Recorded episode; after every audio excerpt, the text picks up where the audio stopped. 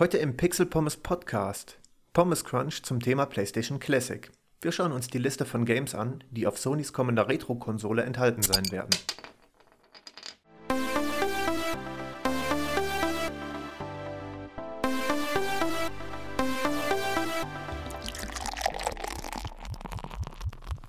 Und damit herzlich willkommen zur zweiten Episode POM 002 vom Pixel Pommes Podcast. Wie schon im Intro gerade kurz angesprochen, haben wir hier heute eine Pommes Crunch Episode. Pommes Crunch ist ein Format, welches ich mir überlegt habe, wo ich relativ knusprig ein Thema vorstellen möchte, weil es mir gerade in den Sinn kommt, weil es gerade aktuell ist, warum auch immer, und äh, möchte dabei insgesamt eine Länge von 10 Minuten nicht überschreiten. Das heißt, die Pommes Crunch Episoden sind immer relativ kurz, betrachten vielleicht nur einen Teilaspekt von einem Thema, können auch newsartig aufgebaut sein, ähm, stellen also quasi das Kurzformat von äh, meinen Podcast-Episoden dar. Bei den regulären Episoden finde ich eine Länge von 30 bis 60 Minuten ganz cool. Äh, und im Gegensatz dazu möchte ich halt die Pommes Crunch Episoden etablieren, um auch mal zwischendurch ohne Planung, ohne groß Brainstorming vorher zu machen, welches Thema nehme ich. Dann muss ich das Thema noch immer aufbereiten, ein bisschen recherchieren. Und das entfällt bei den Pommes Crunch Episoden zum Großteil sodass ich dann auch äh, zwischendurch diese dann mal veröffentlichen kann. Anlass der heutigen Pommes Crunch Episode ist nämlich die PlayStation Classic. Sony hat analog zu äh, Nintendo, also wie es Nintendo bereits in den letzten Jahren mit dem NES und dem SNES e Mini gemacht hat, hat Sony jetzt auch eine Retro-Konsole äh, vorgestellt, und zwar die PlayStation Classic. Genau genommen wurde die bereits vor einiger Zeit angekündigt und jetzt ist die Spieleliste aufgetaucht 20 Games werden insgesamt auf dieser Konsole vorinstalliert sein. Und diese Liste schauen wir uns heute mal an. Ich habe leider damals auch selber nicht alle Spiele gespielt, denn die PlayStation war ja wirklich extrem vielfältig. Es gab viele Genres, die auch viele Games mit sich dann quasi gebracht haben. Und insgesamt konnten die Gamer aus einem großen Repertoire an Spielen wählen, nämlich das, äh, wo sie gerade Bock drauf haben. Davon nun die 20 besten auszuwählen, ist tatsächlich schwierig. Und jeder Gamer würde eine andere Top 20 zusammenstellen, wenn er frei wählen könnte, welche Games dort auf dieser Konsole enthalten sind. Das ist klar. Aber ich, ja, ich assoziiere einige Titel sehr stark mit der PlayStation 1. Ich werde am Ende nochmal sagen, welche. Vielleicht gebt ihr mir da recht oder vielleicht sagt ihr auch mal, die Auswahl, die die getroffen haben, die ist perfekt. Ich werde mir die Konsole auf jeden Fall kaufen. Da würde mich auch eure Meinung zu interessieren. Ihr könnt äh, gerne Kommentare zu dieser Episode und zu der Liste und zu meiner Meinung natürlich hinterlassen. Gerne per E-Mail oder per Twitter. Es gibt jetzt einen Twitter-Account zu Pixelpommes und zwar pixelpommes-de.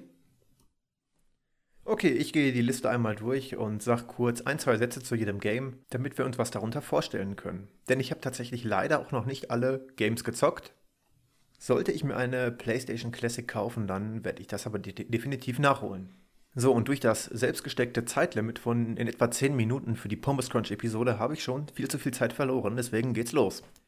Wir beginnen mit Battle Arena Toshinden, oder Toshinden. Das ist ein 3D-Fighting-Game, welches auf der PlayStation Classic enthalten ist. Neben Tekken 3 auch tatsächlich das einzige Fighting-Game. Also in Summe haben wir zwei Fighting-Games, davon sind beide auch 3D-Fighting-Games. Und äh, ein 2D-Fighting-Game hat es leider nicht auf die Konsole geschafft. Aber okay, das nächste Game ist Cool Borders 2. Ist ein äh, Snowboarding-Game, wo man aus der Third-Person-Perspektive einen Snowboarder den Abhang herunterschickt. Sieht äh, ziemlich cool aus, habe ich leider nicht selber gespielt. Ich habe mir dazu ein paar Videos angeguckt. Ich hatte nur 1080 Snowboarding auf dem Nintendo 64 seinerzeit gespielt. Das kam in etwa ein halbes Jahr später auf den Markt. Bin aber auch guter Dinge, dass auch Cool Borders 2 äh, richtig, richtig Laune macht, denn äh, diese Spiele haben schon was. Durch die Geschwindigkeit, durch die Moves, die man machen kann, durch die Stimmung im Schnee. So, ich finde, das ist einfach eine coole Atmosphäre irgendwie. Ähm, da hätte ich auch richtig Bock, das auszuprobieren. Weiter geht's mit Destruction Derby, äh, quasi ein Stockcar-Rennspiel, wo man ähm, seine Gegner auch äh, mit groben Fouls, äh, die, deren Fahrzeuge beschädigen kann und auch äh, sollte. Kann ich leider persönlich nicht viel zu sagen, denn ich habe äh, mit Rennspielen allgemein nicht allzu viel zu tun. Als nächstes haben wir Final Fantasy VII. Es ist ein absolutes Highlight. Äh, zudem braucht man, glaube ich, gar nicht viel sagen. Das werden die meisten von euch mit Sicherheit in irgendeiner Art und Weise kennen. Wir warten aktuell noch auf den Remake, der auch für die PS4 angekündigt wurde. Das war bereits 2015, der ist bis jetzt noch nicht erschienen. Ähm, einen konkreten Termin gibt es auch noch nicht. Wer weiß, ob er überhaupt noch für die PS4 erscheint. Man weiß es nicht. Es soll ein paar Änderungen geben. Ich glaube, ich habe gehört, dass die, das einzelne Game auf mehrere Episoden irgendwie aufgeteilt werden soll. Aber weitere Informationen gab es äh, bislang noch nicht dazu.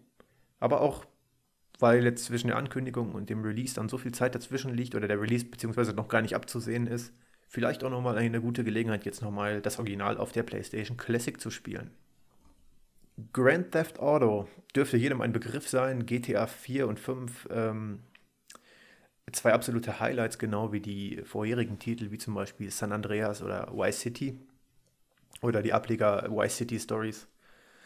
Äh, hervorragende Spiele und ja, der erste Teil, ich glaube, der, ja, der zweite auch noch, waren noch aus der Vogelperspektive von oben haben aber spielerisch schon viele Elemente der aktuellen GTA-Teile in sich gehabt und deswegen kann man sich dieses Game auch tatsächlich im, in der Erstfassung nochmal geben und auch erkunden, wie die Macher das Spiel damals schon umgesetzt haben, beziehungsweise ihre Spielidee damals schon umgesetzt haben. Als nächstes habe ich Intelligent Cube auf der Liste. Das äh, sagt mir persönlich überhaupt nichts. Das, man spielt eine Spielfigur in Third Person auf einem Spielfeld mit ganz vielen Kästen und Würfeln und muss äh, diese, also das ist ein puzzelartiges Game dann irgendwie lösen. Ich habe es noch nicht ganz verstanden, aber ich werde es nachholen. Ihr merkt tatsächlich auch, dass ich hier nur eine grobe Übersicht geben möchte. Welche Games sind auf der Konsole enthalten? Was ist das für ein Game? Was für ein Genre? Ein, zwei Fakten, die ich dann noch weiß oder recherchiert habe, je nachdem, ob ich das Game selber gespielt habe, früher oder nicht. Und das soll es dann äh, für diese Pommes Crunch-Episode dann auch gewesen sein. Ausführliche Reviews kommen mit Sicherheit irgendwann. Ich habe noch so viele Episoden für den Podcast geplant ob zu einem Genre, zu einem bestimmten Spiel, zu einer bestimmten Serie von Spielen. Ähm, in die Tiefe bei den Details zu einzelnen Games werden wir noch oft genug gehen können später im Podcast. Als nächstes äh, Jumping Flash, ein 3D-Plattformer aus der Ego-Perspektive. Sieht ziemlich witzig aus, ähm, hat mich so von der Levelgestaltung, also nur auf den allerersten Blick wirklich, mehr nicht, äh, auf den allerersten Blick so ein bisschen von der Levelgestaltung her, von den Farben irgendwie ein bisschen an Mario 64 erinnert. Ist aber nur mein persönlicher Eindruck, denn Mario 64 erschien erst später. Aber wenn ihr euch mal ein paar Screenshots anguckt oder so, eine Map von, von Jumping Flash sieht ein bisschen aus wie Bob Oms Bombenberg. Ganz entfernt, ganz weit hergeholt, aber vielleicht fällt es euch auch auf. Weiter geht's mit Metal Gear Solid. Ich glaube, zu dem Game braucht man nichts sagen. Ein wunderbares Action-Stealth-Game aus der Third-Person-Perspektive welches man durchaus mal spielen sollte, unabhängig davon, ob man die aktuellen Teile davon gespielt hat oder nicht. Also aus der Metal Gear-Reihe. Mr. Driller ist ein puzzelartiges Game, in dem es darum geht, sich mit seiner Bohrmaschine durch bunte Blöcke auf dem Bildschirm zu jagen. Denn indem man diese anbohrt, kann man nebeneinander liegende gleichfarbige Blöcke eliminieren und dadurch äh, weiter nach unten kommen im Level und sich dann so Meter, also das ist die, die, die, äh, die Einheit, in der man sich quasi nach vorne gespielt hat, beziehungsweise nach unten gespielt hat, äh, fortbewegen und dann da so äh, Punkte erreichen. Oddworld, Apes Odyssey ist ein relativ düsterer Jump'n'Run-Titel. Es wird irgendwann einen Pixel Pommes Podcast nur zu Jump'n'Runs geben und da gehen wir auch auf diesen Titel etwas, äh, etwas genauer ein. Ebenso wie auf Rayman. Ja, Rayman hat es auch auf die PlayStation Classic geschafft, äh, erfreulicherweise. Habe ich auch schon eine ganze Zeit nicht gespielt und ich bin relativ gespannt, wie es sich heute spielt. Ich habe so ein bisschen die Befürchtung, dass es sich etwas zu langsam, zu träge spielt, um. Also für, heut, für heutige Verhältnisse, was man so gewohnt ist, ähm, könnte es sich vielleicht ein bisschen träge anfühlen. Ich hoffe, das bestätigt sich nicht, aber wir werden es sehen. So, werfen wir einen Blick auf Resident Evil Director's Cut. Der Director's Cut ist eine leicht veränderte Version vom Original Resident Evil Dort wurden die Positionen der Gegner und Items äh, verändert. Das Spiel ist erschienen, um die Wartezeit zu dem Nachfolger ein bisschen zu verkürzen und die Fans bei Laune zu halten. Das nächste Game auf der PlayStation Classic ist Revelations Persona, ein Rollenspiel, was sich dadurch auszeichnet, dass es aus verschiedenen Perspektiven betrachtet wird. Also die Perspektive, in der man spielt, variiert. Dort gibt es zum einen die Ego-Perspektive, die häufig an Gebäuden dann angewandt wird dann gibt es so eine Perspektive so leicht schräg von der Seite. Man würde, also isometrisch ist es nicht, aber wenn man diesen, dieses, diesen Begriff jetzt benutzt, dann könnt ihr euch vielleicht was darunter vorstellen. Es ist ein, ein anderer Winkel. Von daher ist der Begriff nicht richtig, aber man hat zumindest eine Perspektive im Kopf. Und dann gibt es so eine 3D-Vogelperspektiven-Ansicht, also von oben nur leicht schräg hinter die Figur gesetzt sozusagen. Ähm, also sehr vielfältig in der Darstellung dieses Game. Jetzt sehe ich, dass ich die 10-Minuten-Grenze quasi überschritten habe hier bei der Episode. Aber da ich ja noch den Pommes Crunch erklärt habe und wir haben noch das Intro, dann hoffe ich, äh, es sei mir verziehen, wenn ich ein kleines bisschen überziehe. Denn der Rest äh, der Spiele soll natürlich nicht zu kurz kommen. Als nächstes haben wir Ridge Racer Type 4, ein Rennspielklassiker, deutlich weniger realistisch vom Fahrgefühl her als äh, beispielsweise Gran Turismo. Die schnellen Fahrten um die relativ engen Kurven und die äh, zwangsweise notwendigen Drifts dabei äh, machen aber dennoch jede Menge Spaß und wenn man die Maps halbwegs auswendig kann oder zumindest weiß, wann man wie den Drift einleiten muss, dann kann man dort auch äh, sehr viel Spaß haben. Als nächstes haben wir Super Puzzle Fighter 2 Turbo von Capcom, ist ein Puzzle-Game im Street Fighter-Universum. Wurde von Capcom nicht so ganz ernst genommen, also es ist ein kleines bisschen Parodie an äh, Street Fighter 2 benutzt dann die Figuren quasi dort als Dekoration für das eigentliche Game. Würde ich mir als großer Street Fighter-Fan auch angucken, aber ist, glaube ich, kein Game, was ich persönlich länger spielen würde. Da es ja auch nur die Marke Street Fighter benutzt, aber mit dem eigentlichen Gameplay von Street Fighter nichts zu tun hat. So, Siphon Filter ist ein Third-Person-Stealth-Game, was mich, ähm, wenn ich mir so die Videos dazu angeguckt habe, ein kleines bisschen an Splinter Cell erinnert. Ich habe es nicht selber gespielt, aber so in etwa kommt mir das Game vor. Ähm, sieht auch ziemlich cool aus. Würde ich dann auch nochmal, äh, vielleicht in einer späteren Episode nochmal aufgreifen, irgendwann. War aber bisher nie so tausendprozentig mein Gaming-Genre, deswegen ähm, kann ich nicht so viel dazu sagen. Im Gegensatz zu Tekken 3, welches mein persönliches Highlight auf der PlayStation Classic darstellt. Tekken 3 ist neben Battle Arena das einzige Fighting Game auf der PlayStation Classic. Und ja, stellt einen wunderbaren Teil von Tekken dar. Einige sagen, es ist das beste Tekken. Auch wenn ich finde, dass die alten Tekken-Spiele oder ja, viele Fighting Games im Allgemeinen, die so eine 3D-Grafik damals schon hatten, also nicht eine vorgerenderte Sprite-Grafik wie Street Fighter, sondern wirklich eine in Echtzeit gerenderte 3D-Grafik. Äh, ich finde, die sind schlecht gealtert und ich habe die Befürchtung, dass Tekken 3 auch dazu zählt. Ich werde es zocken, aber ähm, ich verspreche mir nicht mehr allzu viel, beziehungsweise nicht allzu lange Spielspaß davon, da es sich vom Gefühl her, würde ich jetzt vermuten, relativ alt anfühlen wird. So, das äh, vorvorletzte Game auf der Liste, Tom Clancy's Rainbow Six, ein ähm, Shooter aus der Ego-Perspektive, bei dem es nicht ganz so sehr auf äh, wildes Rumgeballere ankommt. Nein, im, im Gegenteil, es geht um, äh, es hat viele taktische Elemente, wie zum Beispiel Geisel befreien, also taktisches Vorgehen ist hier gefragt ebenso wie eine saubere Planung.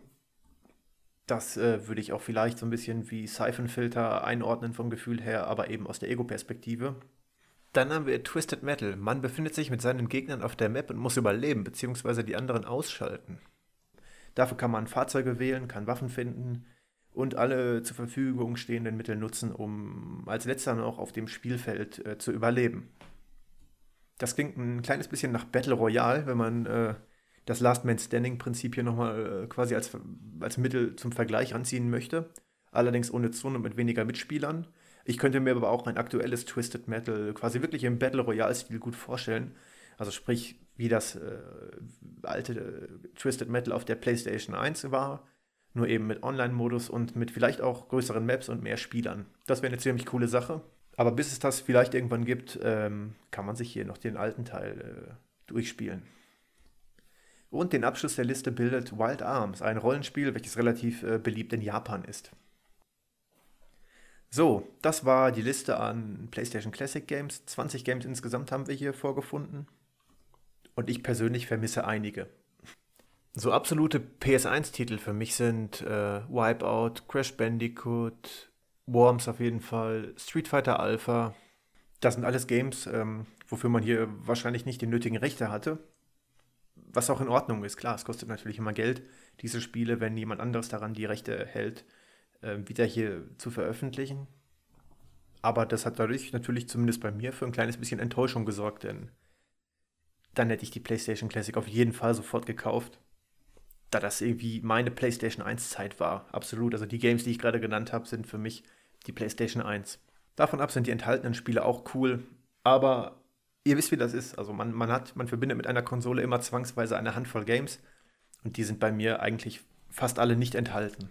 Ich persönlich fände es auch ziemlich cool, wenn die Retro-Konsolen der einzelnen Hersteller erweiterbar wären. Also sprich man im Online-Store von Sony, also dem PlayStation Store oder dem eShop von Nintendo dann jeweils weitere Classic Games kaufen könnte für schmales Geld. Meinetwegen jetzt für so einen PlayStation 1-Titel fände ich vielleicht 5 Euro in Ordnung. Und sich die dann auf seine Konsole herunterladen könnte als digitale Download-Variante. Wenn das dazu führen würde, dass mehr Spiele verfügbar wären, dann wäre das ein wunderbarer Weg, meiner Meinung nach, ähm, der hier leider nicht gegeben ist. Ansonsten freue ich mich auf euer Feedback äh, zu dieser Pommes Crunch Episode hier vom Pixel Pommes Podcast und verabschiede mich hiermit äh, bis zur nächsten Episode. Danke fürs Zuhören.